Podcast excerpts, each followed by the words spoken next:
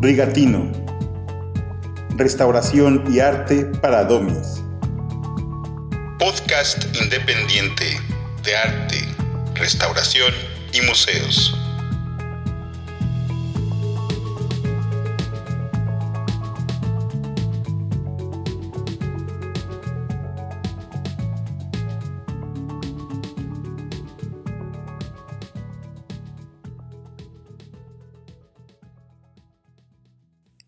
Año desde 1977, el Consejo Internacional de Museos, mejor conocido como el ICOM, organiza el Día Internacional de los Museos o DIM, un momento excepcional para la comunidad museística internacional.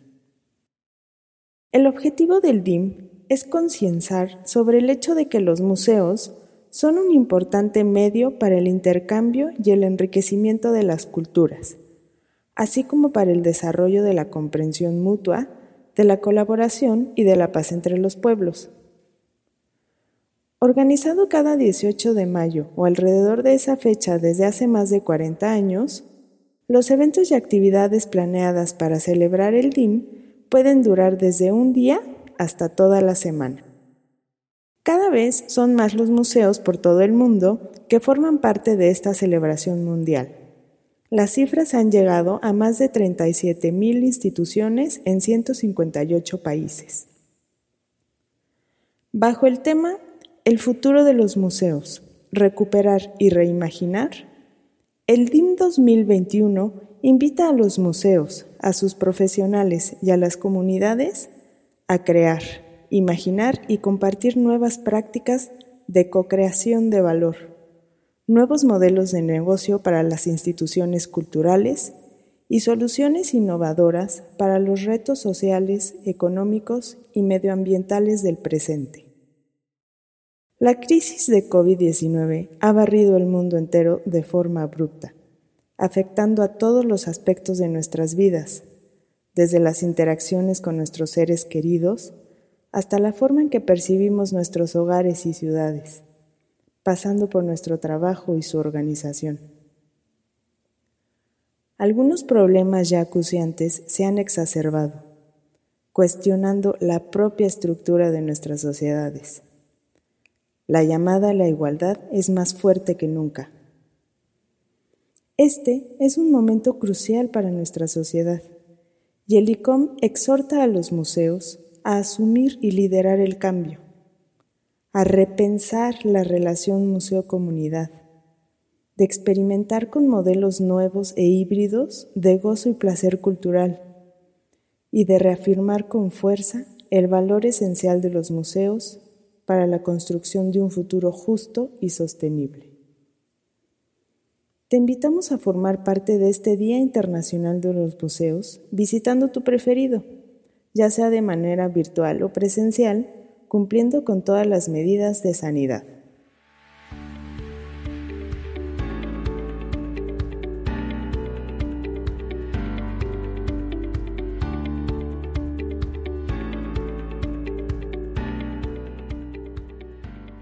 El primer museo de la historia. El primer museo del que se tiene noticia, según algunos especialistas, fue un recinto construido y planeado por orden de Enigaldi Nana hacia el año 530 a.C. y se encontraba en Ur, en Mesopotamia. La princesa Enigaldi, también conocida con el nombre de Belshaltinanar, fue hija de Nabunaid, llamado Nabónides por los griegos, último rey del imperio neobabilónico quien reinó entre los años 556 y 530 a.C. Algunos consideran a este monarca como el primer arqueólogo de la historia, y fue precisamente él quien le dio la idea a la princesa para construir un recinto que albergara sus colecciones. El primigenio museo contenía antigüedades mesopotámicas, e incluso acompañaba cada objeto con cilindros de arcilla que contenían descripciones de los artículos en tres idiomas, claros antecesores de las actuales cédulas de obra u objeto. Se ubicaba en el Palacio Real y no estaba abierto al público. Fue descubierto por el arqueólogo Leonard Gully, su esposa Catherine y su ayudante Max Mullowan en las excavaciones que hicieron en la antigua ciudad sumeria de Ur entre 1922 y 1934. Los hallazgos realizados por ellos en ese lugar son uno de los acontecimientos arqueológicos más importantes del siglo XX. Sacaron a la luz, por ejemplo, las tumbas reales datadas hacia el año 2700 a.C., así como el estandarte real de Ur, el toro de cobre, entre otros. Mientras excavaban el complejo palaciego y el templo de Ur, comenzaron a aparecer en determinadas estancias docenas de objetos y artefactos que llamaron vivamente su atención. Inusitadamente, todos ellos pertenecían a épocas diferentes, algunos con diferencias de varios siglos. El objeto más reciente era siete siglos más antiguo que el pavimento del edificio y el más viejo dos milenios anterior, según palabras del propio Woody. A ello se aunaba la presencia de los cilindros explicativos de arcilla. En su obra Ur de los Caldeos, Leonard Woolley señala que todo apuntaba a que piezas de tan diversa datación no estaban ahí por accidente al parecer se encontraban ante el primer museo de la historia, creado y mantenido por la princesa Enigaldi Nana con el patrocinio de su regio padre. Fue él, el rey, quien dirigió las primeras excavaciones en busca de los templos de Shamash, dios del sol, de la diosa guerrera Anunitu, ambos situados en Sipar, y el santuario que Naran Sim construyó para el dios de la luna, situado en Harrán, y tras hallarlos los restauró. Fue también el primero en intentar la datación de un objeto arqueológico, aunque la falta de tecnología lo hizo desviarse unos 1500 años. Todos los artefactos que Nabónides halló en sus investigaciones procedían de yacimientos del sur de Mesopotamia. Hacia el año 530 a.C., la hija de Nabónides reunió toda la colección en una habitación anexa a su palacio. El museo formaba parte de la escuela de sacerdotisas que Enigaldi dirigía, donde utilizaba las piezas para enseñar historia, al mismo tiempo que instruía en la escritura y en un dialecto llamado emesal, utilizado en los textos literarios exclusivamente por mujeres. Los restos del edificio que albergaba el museo están a solo 150 metros al sureste del Sigurat de Ur y 24 kilómetros al suroeste de Nasirilla, en Irak. En cuanto a los objetos encontrados por Gulli, se reparten en la actualidad entre el Museo Británico, el Museo de la Universidad de Pensilvania y el Museo Nacional de Bagdad. Al parecer, la idea de conservar preservar, difundir y exponer colecciones es tan antigua como la humanidad misma. Además, es interesante señalar el hecho de que el oficio de dirigir y curar un museo haya sido inaugurado en la historia por una mujer. Con información de historyofmuseums.com y La Brújula Verde, magazine cultural independiente.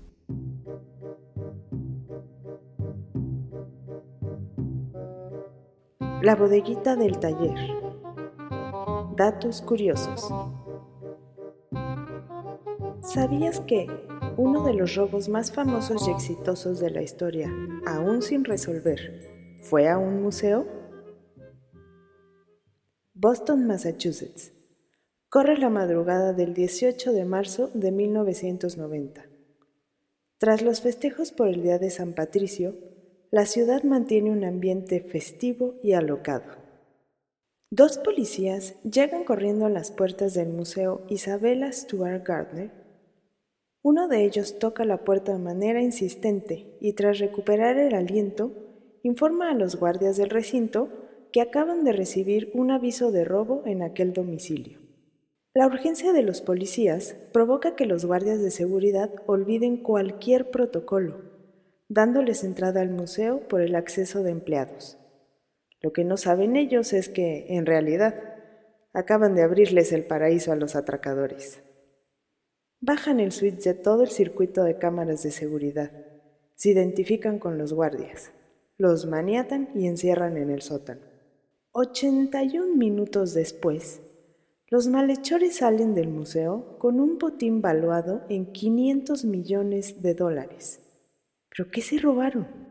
Nada más y nada menos que 13 obras, entre ellas cuadros de Rembrandt, Vermeer, Degas, Flink y Manet.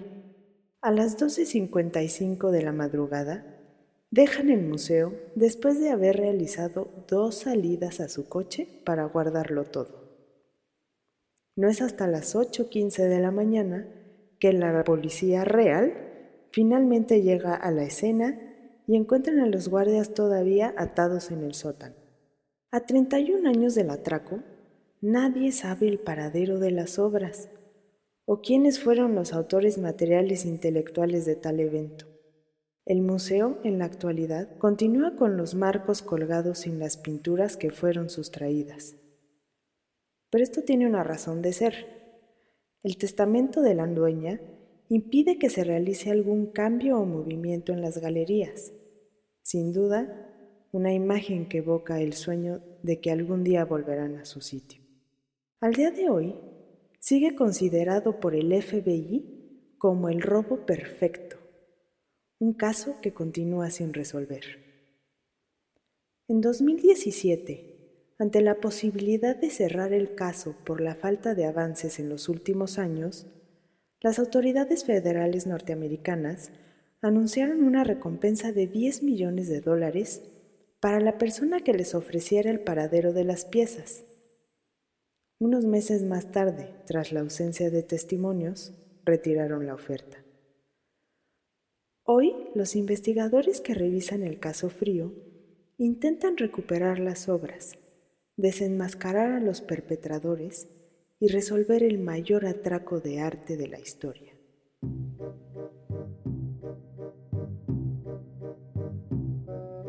La bodeguita del taller. Datos curiosos.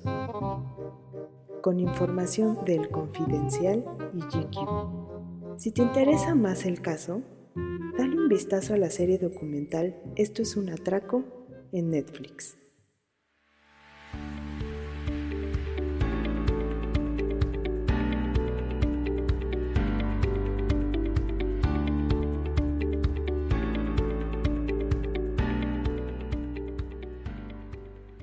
¿Te has puesto a pensar cuál fue el primer museo que existió en México? Retrocedamos al siglo XVIII. El coleccionismo es una actividad que se encuentra muy presente.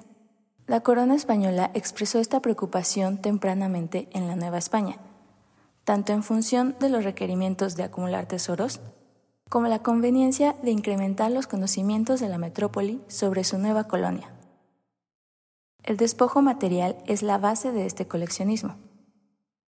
Los monarcas españoles aplicaron estos métodos como investigación para toda la información que pudiera ilustrar acerca de la historia y los recursos de América. Y sí, la verdad es que gracias a esto hubo grandes aportaciones al mundo de la ciencia y la cultura.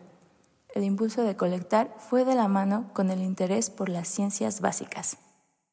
Así es como surge el primer museo público, Museo de Historia Natural o primer gabinete de Historia Natural.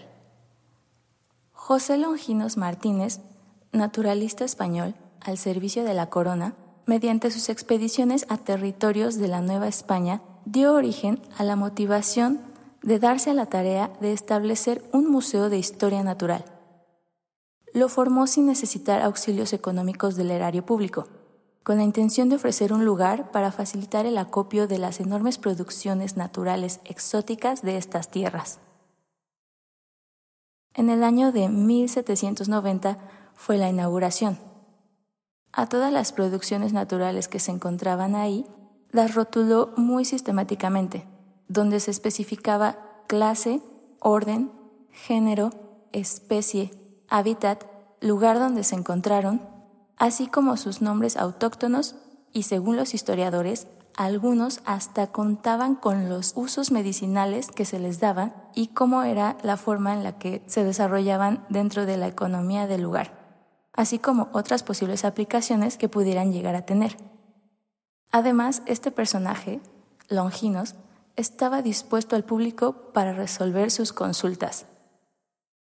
Con el paso de los años, el proyecto no fue consolidándose como se tenía pensado en un principio y fue desapareciendo a partir de la muerte de Longinos en el año de 1802. Los saqueos que provocó la lucha de independencia en 1810 dieron paso a que finalizara este museo. Algunas cosas se pudieron rescatar, ya que el Colegio de San Ildefonso resguardó varias partes de estas colecciones. Pero no fue hasta 1825, por decreto del presidente Guadalupe Victoria, que se fundó el Museo Nacional Mexicano recuperando lo que quedaba de este antiguo museo. Actualmente se conservan algunas cosas en el Museo de Historia Natural, ubicado en la segunda sección del Bosque de Chapultepec, Ciudad de México, que es lo que es gracias a este antecesor. Este fue el primer espacio en México en el que se mostraron las colecciones, acercándose al término de museo. Sin duda alguna, estos conocimientos aplicados la detallada organización y la respuesta del interés que se mostró establecieron los cimientos que con el paso del tiempo formaron a los museos en el país, desarrollando la necesidad de contar con recintos más específicos, con mayor espacio y dignos de lo que fuese a ser exhibido, acorde al auge intelectual de la época. Bueno, tal vez ahora te preguntes, a ver, ¿y entonces ¿Cuál fue el primer museo de arte en México? El primero fue el Museo del Palacio de Bellas Artes, ubicado en la Ciudad de México. Sin embargo, en un inicio no se llamó así. Se nombró Museo de Artes Plásticas, inaugurado el 29 de noviembre de 1934. Hubo otra variante en su nombre, en el año de 1947. Fue Museo Nacional de Artes Plásticas, que pues en realidad solo le agregaron la palabra nacional, debido a la reciente creación del Instituto Nacional de Bellas Artes, INBA. Actualmente, el nombre de Museo del Palacio de Bellas Artes se determinó en el año de 1968.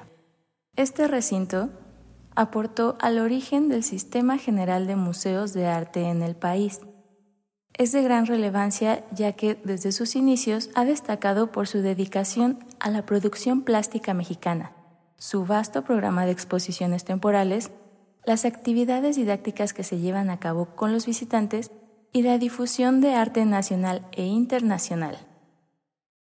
No olvides que hoy en día la capital del país es una de las ciudades con más museos en el mundo y como país nos encontramos en el segundo lugar con mayor cantidad de ellos en toda Latinoamérica. Regatinos somos Fátima Bautista López, Isabel Dupont Piñuela, José María Cabrera.